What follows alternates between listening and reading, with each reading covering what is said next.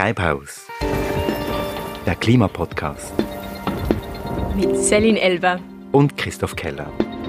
Heute zum Thema was das Internet, was Streaming und was unsere Handys mit der aktuellen Klimakrise zu tun haben. Mit Fakten, Fragen an die Umweltwissenschaftlerin Regula Keller, die zu diesen Fragen geforscht hat, und den Appell von 26.000 Wissenschaftlerinnen und Wissenschaftlern Scientists for Future mit unterzeichnet hat.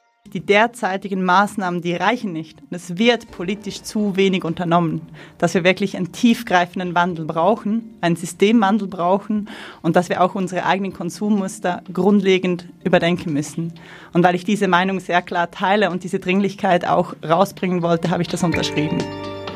Ja, und um Konsumgewohnheiten, wie das Regula Keller vorhin gerade angesprochen hat, geht es auch in diesem Podcast. Wie immer mit Hinweisen, was konkret getan werden muss, getan werden kann, im letzten Drittel von Treibhaus, der Klimapodcast.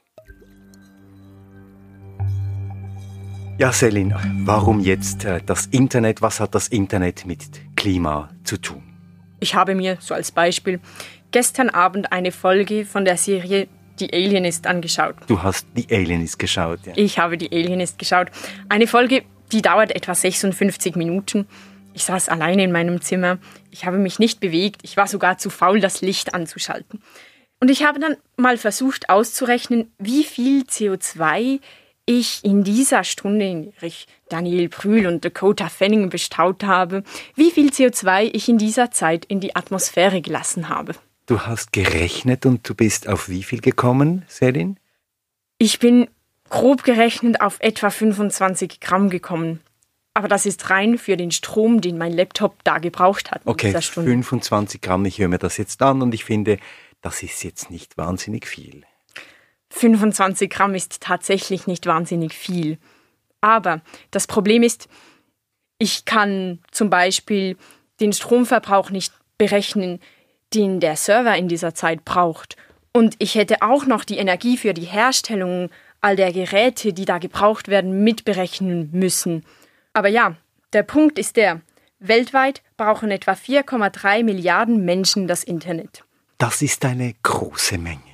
Das ist eine große Menge. Und genau das erklärt, warum die Nutzung des Internets, seine tägliche Verwendung durch Milliarden Menschen das Streaming, das Benutzen von Suchdiensten, die Social Medias, all die Chats so viel Energie braucht. Ich habe mal recherchiert, Celine, und gelesen, dass das Internet, also der Betrieb des ganzen Netzes mit allem Drum und Dran pro Jahr etwa 800 Millionen Tonnen CO2 produziert. Und das sei mehr als der gesamte Flugverkehr zusammen. Da wird ja so gesagt, 650 Millionen Tonnen CO2 pro Jahr mache der gesamte Flugverkehr aus. Also das Internet mehr als der Flugverkehr. Stimmt das, Selin? Um das klarzustellen, in einer Stunde im Flugzeug würde ich mindestens 100 Mal so viel CO2 verbrauchen, als wenn ich eine Stunde die Alienist schaue. 100 Mal mehr. Also lieber zu Hause sitzen und The Alienist schauen. Viel lieber zu Hause sitzen und die Alienist schauen. Aber klar, wenn eben Millionen oder sogar Milliarden im Netz hängen, dann summiert sich das, und zwar massiv. Aber du wolltest Zahlen. Die besten Zahlen liefert vielleicht das französische Shift Project, die Carbon Transition. Das ist ein Think Tank, der in einer Studie diesen Sommer zum Schluss kam, dass das Internet für rund 4% aller Emissionen an CO2 verantwortlich ist. Und im Jahr 2025 soll dieser Anteil sogar auf 8% steigen, wenn wir nichts unternehmen. Und wie setzt sich das nun alles zusammen? Rund 60% aller Datenströme im Internet, also 60% der gesamten Daten, das fand das Shift Project heraus, gehen auf das Konto von Videostreaming. Und nochmals 20% dann auf die Nutzung von Videos für YouTube, auch für Überwachungsvideos zum Beispiel. 60% Streaming und dann kommen noch 20% andere Videos dazu. Das macht 80% der gesamten CO2-Belastung durch das Internet geht auf Konto von Video und Streaming und das Ganze mit Mails und den Webseiten und so weiter. Das macht nur noch diese 20% aus. Wir können es sogar noch genauer aufteilen. Zu 34 Prozent gehen diese Streaming-Daten aufs Konto von Netflix und Co., also der großen Streaming-Dienste von Video on Demand insgesamt. Dicht gefolgt dann aber von 27 Prozent von der Pornografie, Pornhub, YouPorn und wie sie alle heißen. Von der Pornografie. Wow.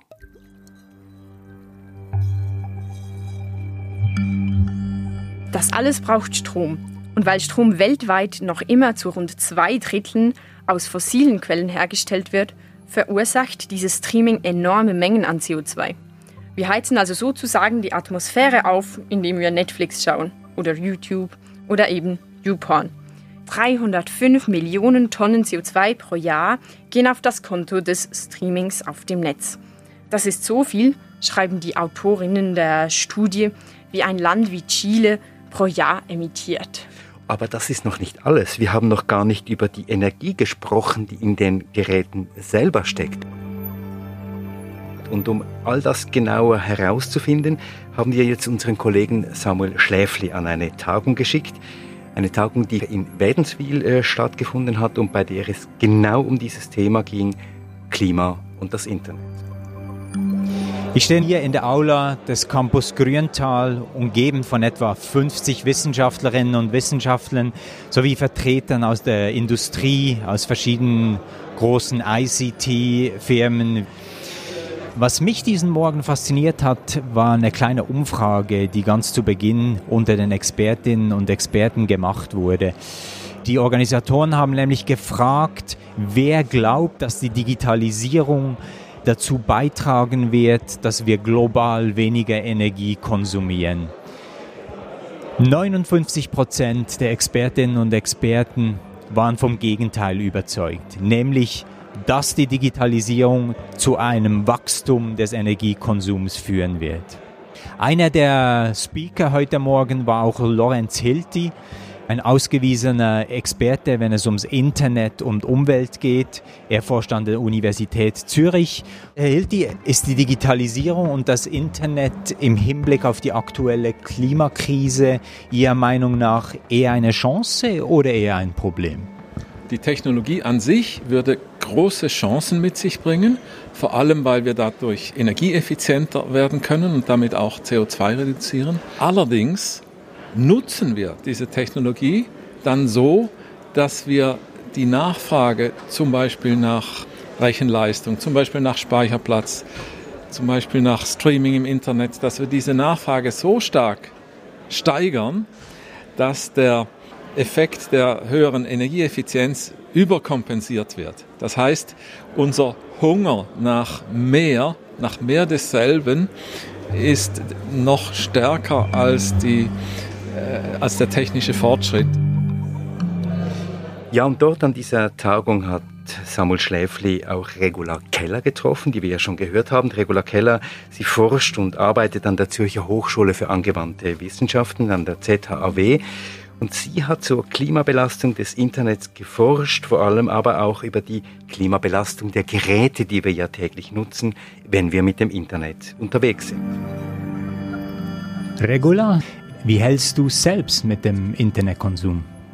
Ja, am häufigsten benutze ich Internet, um mit Freunden zu chatten oder mal kurz eine ÖV-Verbindung nachzuschauen. Aber sonst bin ich nicht so ein intensiver Nutzer, weil ich lese lieber eine Wochenzeitung oder treffe mich mit Freunden, als dass ich stundenlang Videos gucke. Da lerne ich mehr von. Hast du denn dein Verhalten geändert, seit du dich jetzt auch wissenschaftlich äh, mit dem Internetkonsum und mit den Auswirkungen des Internetkonsums auf die Umwelt beschäftigst? Mir war vorher schon wichtig, dass ich ähm, die Hardware, also zum Beispiel Mobiltelefon, nicht häufig ersetze. Was ich wirklich geändert habe, ich habe mir vorher mal überlegt, aus Umweltgründen einen äh, E-Reader zu kaufen und anstatt gedruckte Bücher zu lesen, diese digital zu lesen. Aber ich habe dann herausgefunden, dass sich das nicht lohnt. Bei meiner Analyse müsste ich 300 Bücher ersetzen, damit es sich lohnt, einen E-Reader zu kaufen. Und das kriege ich wahrscheinlich nicht hin. Wir haben es vorhin gehört, der Klima-Think Tank, The Shift Project, hat diesen Sommer in einer Studie gezeigt, dass das Internet für mehr CO2-Emissionen verantwortlich ist als der gesamte Flugverkehr. Manche Wissenschaftler wehren sich gegen solche Vergleiche. Du hast dich auch schon dagegen gewehrt. Weshalb eigentlich? Also ich finde es wichtig, dass man Trends anschaut und auch schaut, wo steigt die Umweltbelastung. Das ist sinnvoll. Was ich aber noch wichtiger finde, ist, dass man wirklich schaut, wo kann ich am meisten bewirken. Ich habe das mal kurz ausgerechnet und gesagt, okay, wenn man jetzt alle Geräte, also Mobiltelefon, Tablet, Laptop, Desktop und Fernseher eines Jugendlichen während eines ganzen Jahres betreibt, inklusive Rechenzentrum, Datenbereitstellung, Geräteproduktion, alles, Stromverbrauch, dann kann man gerade mal einmal nach Madrid fliegen. Also der Vergleich hinkt einfach. Wenn man irgendwie die Umweltbelastung pro Minute vergleicht, dann ist es nicht dasselbe. Und wenn man sich überlegt, wo kann ich wirklich was bewirken, kann man beim Flugverkehr viel mehr bewirken. Was man auch berücksichtigen muss, ist, dass viel weniger Leute Zugang zu Fliegen haben. Das sind wenige Prozent, während hingegen etwa die Hälfte der Weltbevölkerung Zugang zu Internet hat. Man vergleicht also unterschiedliche Gruppen und ihre Umweltbelastung miteinander. Und das finde ich keinen fairen oder sinnvollen Vergleich. Die Studie vom Shift Project befasst sich vor allem mit der Nutzung von Internetdiensten, allen voran dem energieintensiven und damit klimaschädlichen Videostreaming. Auch du hast dich mit dem Energieverbrauch für Surfen und für Streamen äh, beschäftigt, aber gleichzeitig hast du eben auch den Energie- und Ressourcenverbrauch der Geräte selbst genauer angeschaut. Wie sieht denn da die Bilanz aus? Also wie hoch ist die Umweltbelastung dieser Geräte im Vergleich zur Internetnutzung? Also ich habe das verglichen und die drei Viertel der Gesamtumweltbelastung durch die Nutzung all dieser Geräte von Jugendlichen ist durch die Geräte selbst, also durch die Herstellung der Geräte. Und nur ein bisschen weniger als ein Viertel ist durch den direkten Stromverbrauch oder durch die Datenzentren. Das weist auch schon darauf hin, wo man eigentlich wirklich was bewirken kann. Du hast vorhin gesagt, 75 Prozent der Energie steckt in den Geräten selbst. Weshalb steckt so viel Energie in, in diesen Geräten oder was macht diesen hohen Energieverbrauch aus? Also es ist 75 Prozent der Umweltbelastung entsteht durch die Produktion der Geräte.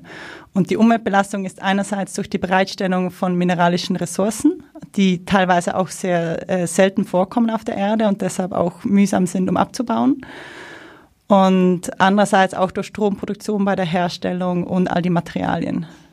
In deiner Studie Digitale Suffizienz hast du vor allem den Internetkonsum von Jugendlichen unter die Lupe genommen. Dafür hast du rund 800 Jugendliche zwischen 12 und 25 Jahren zu ihrer Nutzung von Smartphone, Tablets, Laptops und so weiter befragt. Erzähl uns doch kurz, wie Schweizer Jugendliche diese Geräte und das Internet nutzen. Also am meisten nutzen sie das Mobiltelefon und dort ist es, ist es hauptsächlich das Chatten, die Social Media, aber auch das Schauen von Videos. Überrascht hat mich etwas, dass sie auch tatsächlich eine Stunde täglich äh, Fernseher gucken. Ich dachte irgendwie, das sei veraltet, aber anscheinend äh, ist das noch aktueller denn je. Auch besitzt jede dritte Jugendliche ein eigenes Gerät. Beim Mobiltelefon sind es 99 Prozent, die ein eigenes Gerät besitzen. Ähm, was bei allen Geräten relativ eine häufige Nutzungsart war, war das Schauen von Videos. Jetzt basierend auf den Erkenntnissen deiner Studie, wie sehe denn ein klimaschonender Internet- und Smartphone-Konsum aus? Also das Wichtigste ist eigentlich, dass man die Geräte, die man hat, möglichst lange nutzt und auch, dass man nicht zu viele Geräte selbst hat. Also es ist auch so, dass die Frage ist, weshalb man ein Tablet und ein Laptop braucht. Eigentlich sind die relativ äquivalent in ihrer ähm, Funktionsweise. Das wäre so das Erste. Was sicher auch sinnvoll ist, möglichst viel physische Produkte zu substituieren. Also wenn man schon ein Tablet oder ein Laptop hat, dann kann man auch wirklich Online-Zeitungen lesen, Online-Bücher lesen, Audiobooks hören und das hat den Umweltvorteil. Also es ist besser, ein bisschen Strom zu verbrauchen, um das zu lesen, als das Buch zuerst zu produzieren. Was sich aber nicht lohnt, ist deswegen ein neues Gerät zu kaufen. Da sind wir wieder beim Punkt, den du am Anfang angesprochen hast. Also die 300 Bücher, die es für ein Tablet bräuchte, die liest nicht jedermann oder kauft nicht jedermann. Genau, das ist so. Was man auch noch sagen kann, ist, dass ähm, es sich lohnt, die elektronischen Geräte zurückzubringen und nicht einfach in der Schublade zu behalten, weil dadurch auch diese seltenen Metalle zurückgewonnen werden können. Du hast gemeinsam mit der Klimaschutzorganisation My Blue Planet die Webkampagne ugphone.ch lanciert. Das Ziel dabei war, Jugendliche für einen umweltschonenden Umgang mit ihren Smartphones zu sensibilisieren. Wie habt ihr das gemacht? Die Idee war eigentlich, dass wir so tun, als gäbe es ein Ackphone, also ein hässliches Phone. Das ist total energieeffizient, geht nicht kaputt und funktioniert über Sprachsteuerung. Es hat auch so eine kleine Kurbel, um Strom selbst zu produzieren. Und wir haben dann auch so ein Video gemacht, in welcher Francine ähm, sagt, wie toll das Ackphone ist und dass es sehr ökologisch ist. Und man konnte auf der Webseite eben auch ein Versprechen abgeben, dass man sein eigenes Telefon drei statt zwei Jahre behält. Und wie war das? Wie viele Leute haben dieses Versprechen am Ende abgegeben? Ja, das ist vielleicht ein bisschen ernüchternd. Das waren jetzt nur 200 Leute. Aber viel beeindruckender finde ich eigentlich, dass 670.000 das Video gesehen haben, das das Agphone vorstellt. Und am Ende des Videos wird auch betont, wie wichtig die Geräte sind, dass man diese möglichst lange nutzen soll. Das heißt, das würde ich als Erfolg verbuchen. Deine Forschung setzt vor allem bei den Konsumentinnen und Konsumenten an. Du suchst nach Möglichkeiten, wie jede und jede Einzelne die Umweltbelastung durch den eigenen Internetkonsum reduzieren können. Doch genügt das denn eigentlich? Kann man als Konsument wirklich so viel Unterschied machen oder bräuchte es eben auch Regulationen durch den Staat? Äh, ich persönlich bin der Meinung, dass es wichtig ist, selbst so viel zu machen, wie möglich ist. Aber gleichzeitig sehe ich, dass wenn sich das System selbst nicht ändert, dass das dann einfach zu wenig ist. Ich habe auch als Teil der Scientists for Future Bewegung zusammen mit 20.000 anderen Wissenschaftlern unterschrieben, dass es so ist. Also, dass es die Klimakrise gibt und dass nur ein tiefgreifender und konsequenter Wandel und die Änderung unserer Konsummuster es möglich macht, dass wir die Klimaziele erreichen können. Ein gutes Beispiel ist zum Beispiel die vorgezogene Recyclinggebühr. Die macht es möglich, dass die Konsumenten ohne viel Aufwand und lange rumreisen zu müssen ihre Geräte bei jedem Verkäufer zurückgeben können. Man ändert das System so, dass es dem Konsumenten auch einfacher fällt, die korrekten Entscheidungen zu treffen. Das wäre mehr so etwas in diese Richtung. Ähm, generell einfach mehr das System überdenken, anstatt nur irgendwie Effizienzgewinne zu fördern. Zum Beispiel, wieso nicht mehr Telefonkonferenzen oder Videokonferenzen machen, anstatt wirklich irgendwo hinfahren? Also die Vorteile der Digitalisierung auch wirklich nutzen. Oder wieso eigentlich nicht der Router mit dem Nachbar teilen? Ich habe mir keinen gekauft. Ich habe beim Nachbarn geklingelt und gefragt, ob ich ihn haben darf. Und jetzt haben wir zu zweit einen Router. Das funktioniert toll. Oder wieso nicht ein System, wo man Laptops mieten kann statt kaufen? Dann hätte man auch als Anbieter dieses Laptops-Mietmodells viel mehr Anreize, einen langlebigen, guten Computer mach zu machen und den nicht schnell zu ersetzen. Also gibt es wie eine Systemdenkweise, die nötig wäre, um hier was bewirken zu können. Und mir persönlich, was last but not least, was mir wichtig ist, ist, dass auch die Suffizienz relevant ist. Also überlegen, was brauche ich wirklich? Was ist wirklich nötig? Ich persönlich finde es halt einfach schöner, mit Freunden zu reden, anstatt irgendeinen Städtetrip nach New York zu machen. Und da wirklich mal ehrlich zu sein, wie viel Konsum macht uns wirklich glücklich und wie viel könnten wir eigentlich verzichten und wäre immer noch ziemlich okay. Wir haben vorhin kurz die Rolle des Staates eben oder auch Änderungen des Systems besprochen oder angesprochen, die nötig sind, damit wirklich ein größerer Wandel stattfinden kann. Wie sieht es mit der Industrie aus? Ja? Hat sie ebenfalls eine Verantwortung? Ich persönlich denke, dass jeder dort, wo er hat, die Verantwortung hat, so viel zu machen, wie es möglich ist, dass wir auf einer Erde leben, ohne sie kaputt zu machen. Regulation sehe ich sehr schwierig an, weil ich habe im Rahmen meiner Studie versucht herauszufinden, wo eigentlich die Server stehen für die verschiedenen Online-Dienstleister, für Netflix und YouTube. Und ich habe es nicht herausgefunden. Ich habe irgendwelche Hinweise gefunden, wo sie vielleicht stehen könnten, aber das gibt so viele verschiedene Systeme, wie mit diesen Servern umgegangen wird, ob man die kauft, mietet oder es ist praktisch unmöglich, das herauszufinden. Und ich denke, das ist auch sehr schwierig zu regulieren. Regula Keller, vielen Dank für dieses Gespräch.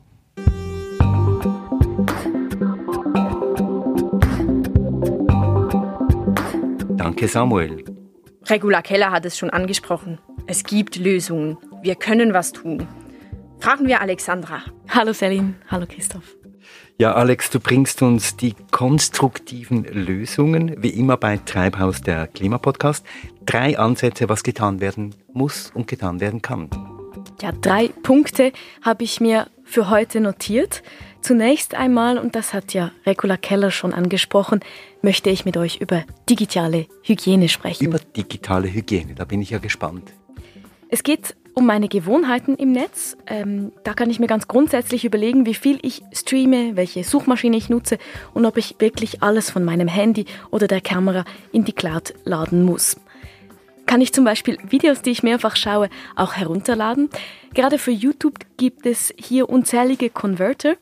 Und wenn du es ganz genau nehmen willst, dann rate ich dir das Plugin namens Carbonalizer an. Das ist ebenfalls vom Shift Project entwickelt worden und ähm, damit kriegst du Auskunft über deine gesamten Emissionen im Internet. Und wenn wir auf dem Netz unterwegs sind, dann sollten wir darauf achten, welche Suchmaschinen, welche Streaming-Anbieter mit erneuerbaren Energien arbeiten. Am besten kommt hier Apple weg, das seine Server mit bis zu 80 Prozent erneuerbaren Energien antreibt. Im Vergleich, Netflix liegt bei katastrophalen 17 Prozent. Das ist nicht gut. 17 Prozent ist nicht gut. Ja, aber ein gutes Beispiel habe ich auch dabei. Das ist eine Suchmaschine namens Ecosia. Diese Suchmaschine, die äh, wird nicht nur mit erneuerbaren Energien betrieben, sondern die steckt auch den Großteil ihres Gewinnes in Aufforstungsprojekte und nach eigenen Angaben hat Ecosia so bereits 75 Millionen Bäume gepflanzt. Also ein bisschen Netzhygiene führt zu ganz vielen Bäumen. Ja, so kann man das auch sehen. Aber ähm, wir gehen noch einen Schritt weiter. Die amerikanische Sozialanthropologin Alexis Shotwell schrieb in ihrem manifestähnlichen Buch Against Purity, engagiere dich in deiner Community genau jetzt, genau hier. Und das heißt, wir können auch etwas Netzpolitik betreiben. Also Netzpolitik fürs Klima. Nun, die sozialen Medien bestimmen ja weitgehend, worüber wir sprechen und wie wir denken. Das ist nicht neu. Entscheidend sind die Algorithmen, also mathematische Regelwerke, die bestimmen, welche Inhalte uns als Nutzerinnen angezeigt werden oder eben nicht. Und wenn ich zum Beispiel auf Facebook einen klimaleugnerischen Beitrag mittels Kommentarfunktion kritisiere, dann vielleicht diesen Post Aufwind, wodurch ihn deutlich mehr Menschen sehen. Aber genau diese Funktion können wir auch für uns oder für unsere positiven Anliegen nutzen. Wir können ähm, nämlich genau das Gegenteil tun, bewusst Beiträge kommentieren, die sich auf irgendeine Weise für das Klima einsetzen. Worauf diese dann nach oben klettern. Und was ist dein dritter Punkt, Alex?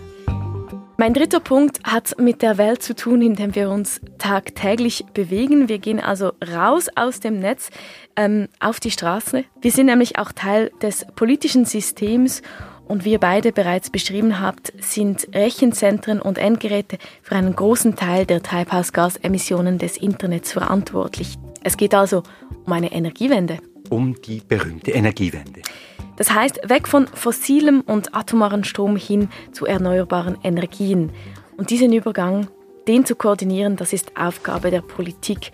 Und wenn wir wissen wollen, wer in der Politik welche Interessen verfolgt, wer zum Beispiel für die großen Ölfirmen lobbyiert, dann kann man das tun auf einer Webseite namens lobbywatch.ch. Danke, Alex. Und das war's für heute. Und nächstes Mal reden wir über Tomaten und was sie mit dem Klima zu tun haben. Treibhaus, der Klimapodcast eine Produktion von Podcast Lab mit Samuel Schläfli als Reporter, Olivier Christe und Alexandra Baumgartner, die für die Lösungsvorschläge recherchiert haben, mit der Unterstützung von Simon Jacki, der Musik von Lukas Fretz und mit Celine Elba und Christoph Keller. Ihr findet uns auf Spotify, auf iTunes und auf unserer Webseite www.treibhaus.ch. Wenn euch dieser Podcast gefällt, wenn ihr Anregungen habt, Kritik und Ideen, dann schreibt uns unter info at treibhaus.ch.